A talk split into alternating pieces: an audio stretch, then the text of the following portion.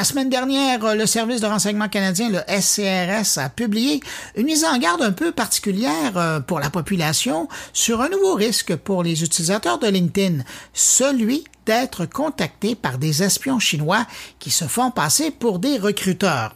En lisant cette information, j'ai tout de suite pensé à mon prochain invité, spécialiste de la sécurité nationale, lui-même ancien agent du SCRS, pour discuter de ce nouveau risque.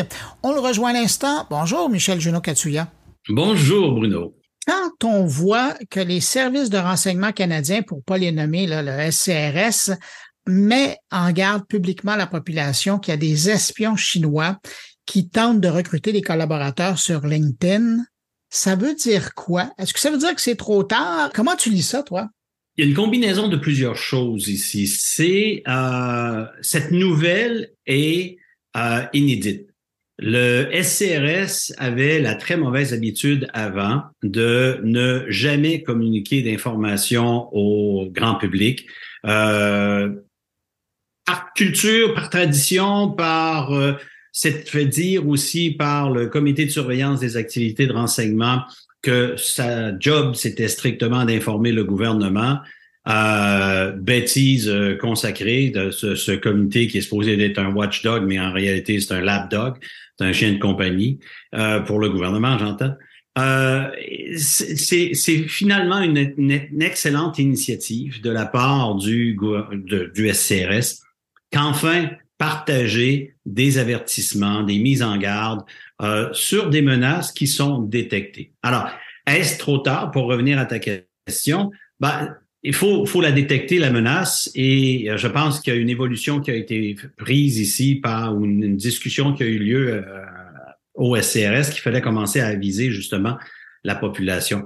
Faut comprendre que avec les révélations sur l'ingérence étrangère, les divers témoins, euh, les fuites qui ont, qui ont découlé de justement ce sujet, on apprend jusqu'à quel point le SCRS était souvent en retard pour informer ou n'a pas réussi à percer les dédales de euh, la bureaucratie qui ont négligé, qui ont utilisé, qui ont peut-être sous-estimé les informations et les menaces ou les, les avertissements qui étaient transférés par le SCRS. Et ça, ce n'est pas d'hier. Euh, j'ai eu la chance et l'opportunité de témoigner comme témoin expert devant plusieurs comités parlementaires euh, sur la question de l'ingérence étrangère et j'ai été très catégorique. Ça fait plus de 30 ans que personnellement, je suis impliqué dans le dossier chinois, que euh, je peux observer, enquêter et analyser les activités des services de renseignement chinois au Canada.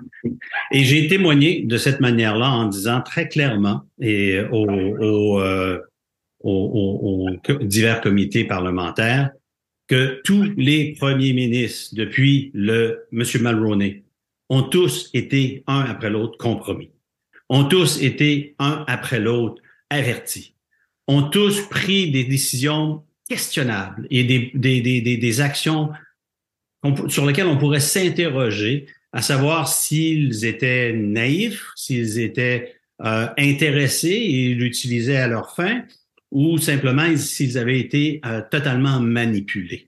Donc, la question de l'ingérence étrangère, la question de l'agressivité que la Chine démontre envers nous, euh, et aujourd'hui on est, on est ensemble pour parler de, de, cet avertissement que le SCRS a lancé, euh, il ne date pas d'hier et les observations et les menaces qui ont été repérées, repérées cataloguées, répertoriées par euh, les services de renseignement et d'autres euh, au Canada ne datent pas d'hier. À un point tel un point tel qu'on a appris justement durant ces audiences, euh, un témoin est venu euh, mentionner, j'étais au courant, euh, que les États-Unis, à la fin des années 90, ont parti une, une opération spéciale appelée Dragon Lord, où on, on s'est mis à observer et à surveiller les prises de décision et le gouvernement canadien parce qu'on avait détecté de la part des Américains l'ingérence des Chinois autour euh, des euh, premiers ministres et on se demandait s'ils allaient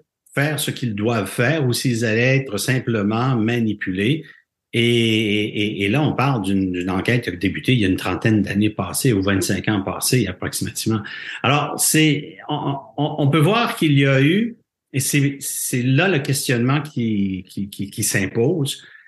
Euh, Jusqu'à quel point, justement, les, premiers ministres et les, divers ministres ont été euh, euh, compromis, jusqu'à quel point ils ont vraiment porté attention à la sécurité nationale, ou ça a été simplement des éléments qui ont pu qui ont pu leur servir et qu'ils ont laissé passer parce que justement, pour des raisons partisanes ou personnelles, on allait on allait simplement pouvoir les utiliser?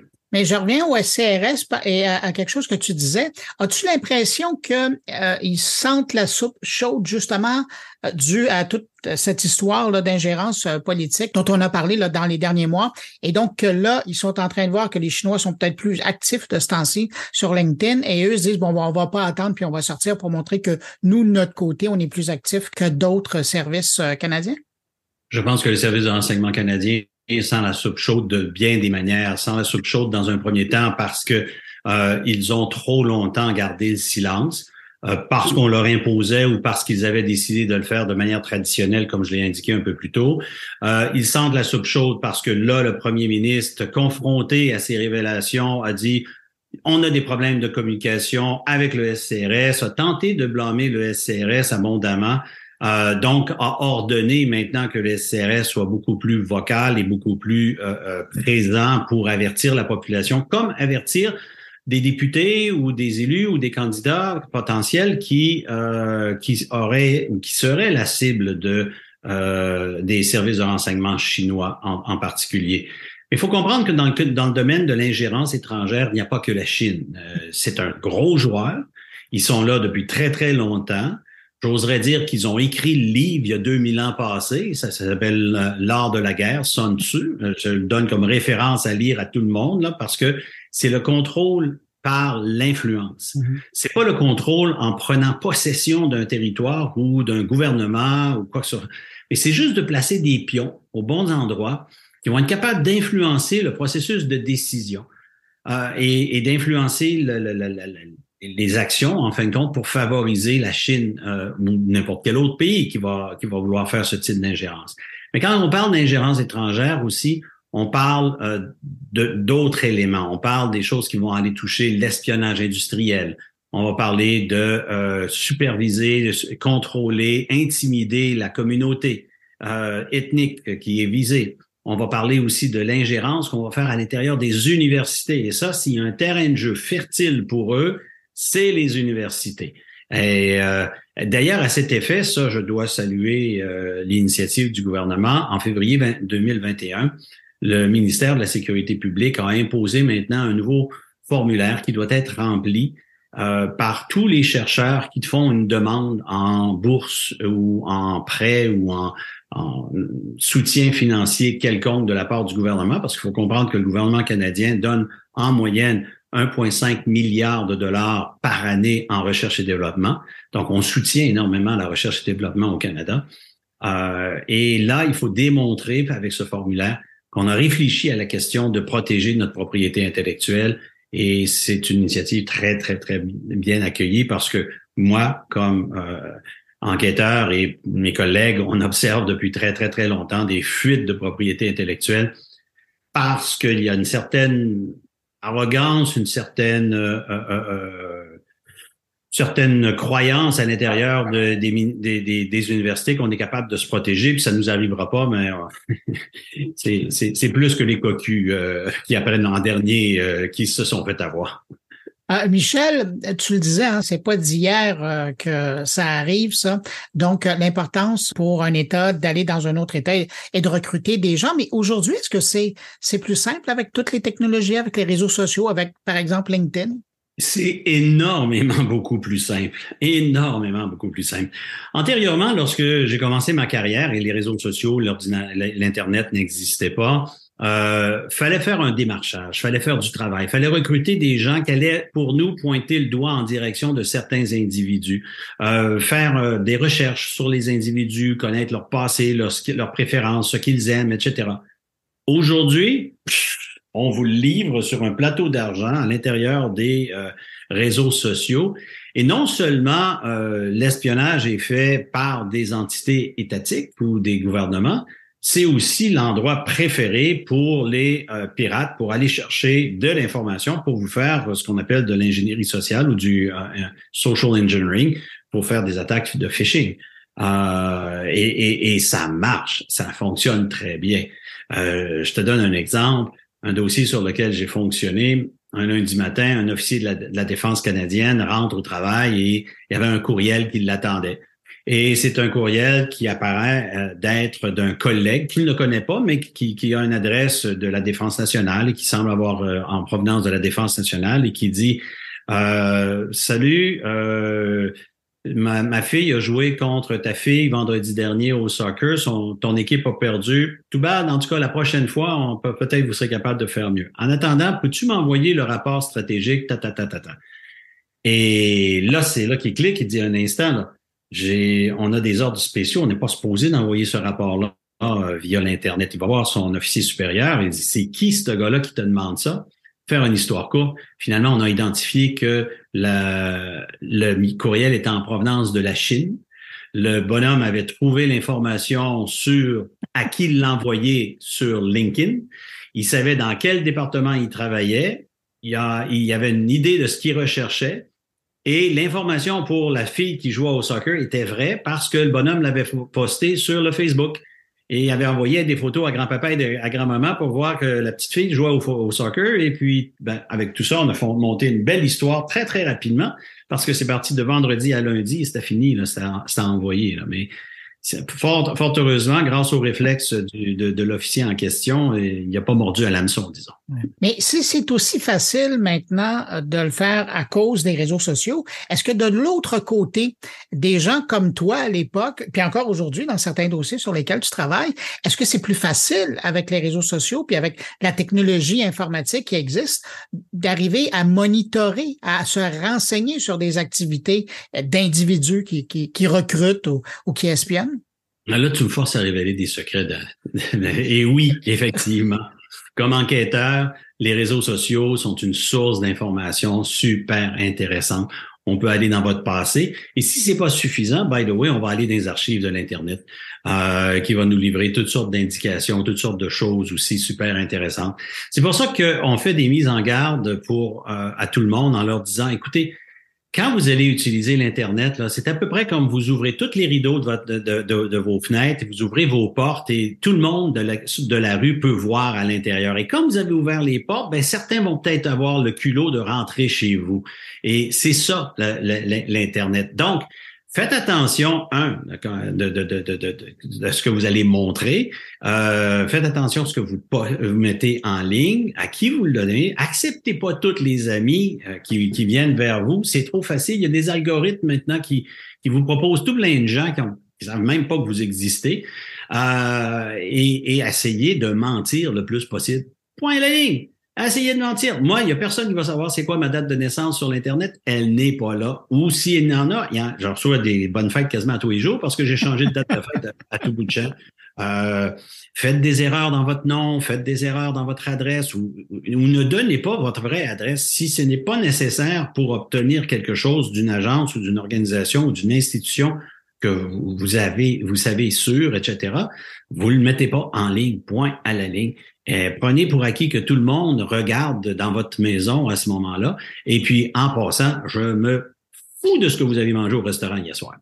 Aujourd'hui, là, quel type d'individu peut intéresser un pays comme la Chine? Tout le monde. Vous savez, on, a parlé récemment, Bruno, on en a, on, en a parlé, j'ai vu dans tes podcasts, on a parlé de TikTok. Euh, pourquoi TikTok est si euh, problématique? Ben, parce qu'avec TikTok, on peut rentrer dans votre système. Une fois qu'on a rentré dans votre système, on est capable d'avoir accès à vos euh, à vos carnets d'adresses. Vous êtes peut-être euh, un adolescent qui va euh, en secondaire 5, mais qui a l'adresse de mon oncle, qui mon oncle, lui, travaille à la Défense nationale ou il travaille au conseil privé ou il travaille à un ministère quelconque et lui, il va être intéressant. Et à partir du moment qu'on est rentré dans votre système, qu'on prend possession de votre système, ni plus ni moins, on va pouvoir effeuiller votre carnet d'adresses et là, remonter des chaînes euh, d'informations et trouver des informations sur des individus euh, qui, qui n'apparaissent pas ailleurs. Mais parce que vous êtes le petit-neveu ou le, fils ou quelque chose. Là, tout d'un coup, vous avez ces informations-là. Et c'est là que ça commence pour euh, certains euh, choses. Et avec l'intelligence artificielle, maintenant, euh, les capacités de pouvoir de pouvoir chercher en donnant des paramètres et en éduquant ni plus ni moins littéralement la, la, la, la machine. Euh, ben écoutez, ça se passe 24/7 sans interruption. Ils sont pas fatigués, eux autres, ils n'ont pas besoin de prendre des, des breaks euh, syndicales du tout, du tout. Ils continuent les machines, ça part, et puis ils n'ont même pas besoin de Red Bull pour continuer. En terminant, Michel, euh, tu nous as donné des trucs pour nous se protéger, mais euh, si on revient au SCRS pour terminer cette discussion-là, dans ce contexte-là, où justement ils sont en train de voir qu'il y a une effervescence d'opérations de recrutement sur un réseau comme LinkedIn, qu'est-ce que eux peuvent faire dans ce contexte-là? Ben, ça va dépendre définitivement développer une certaine paranoïa euh, parce que de la part du SCRS, ils vont devoir commencer à faire beaucoup plus et de meilleures vérifications sur euh, des candidats et des candidates qui vont vouloir se présenter à certains endroits. Ce qu'il faut comprendre, c'est que le SCRS est responsable de toutes les habilitations de sécurité si vous allez, si vous voulez aller travailler au gouvernement fédéral. Euh, ça, votre, vous devez remplir des formulaires et dépendamment du niveau de sécurité qui vous est alloué, que ça peut être fiable, confidentiel, secret ou très secret, euh, et pire, il y a très secret activité spéciale. Euh, il y a des vérifications qui sont faites sur votre passé. À titre, d'exemple, à niveau secret, on va vous demander de marquer et d'inscrire toutes les anciennes adresses, les anciens employeurs pour les dix dernières années, tous vos euh, frères et sœurs, vos belles-sœurs, vos, beaux-frères, chez qui ils travaillent, etc. Parce que on va vous donner un accès très privilégié. On va être certain que euh, euh, vous n'êtes pas une taupe, littéralement, qui allait infiltrer le gouvernement. Et pour les pour euh, le niveau très secret. On retourne 20 ans en arrière. On va connaître toutes vos écoles, etc. Et il y a des interviews qui sont faites aussi en personne chez vos voisins. On va faire, on va vous interviewer vous. On va vous poser des questions très indiscrètes sur votre vie privée, votre sexualité, vos orientations. Ça commence à être compliqué ces derniers temps. Là. le choix est grand. Euh, et, et, et, là, euh, on veut savoir trois choses. Est-ce que vous êtes fiable, vous êtes honnête et vous êtes euh, euh, capable de nous d'avoir notre confiance dans cette perspective-là? Et donc, le SCRS va pouvoir, va devoir maintenant encore continuer, comme ils l'ont fait avant, mais là, peut-être être peut-être un peu plus attentif parce qu'il y a des gens qui vont peut-être arriver à se faire duper ou simplement euh, à, accepter de travailler pour une puissance étrangère et devenir des agents, euh, littéralement, ce que Staline appelait des idiots utiles. Sur cette belle image, Michel Junot Katsuya, spécialiste de la sécurité nationale, merci beaucoup d'avoir pris de ton temps pour répondre à mes questions. Bruno, c'est toujours un privilège et un plaisir avec toi. Salut. Au revoir.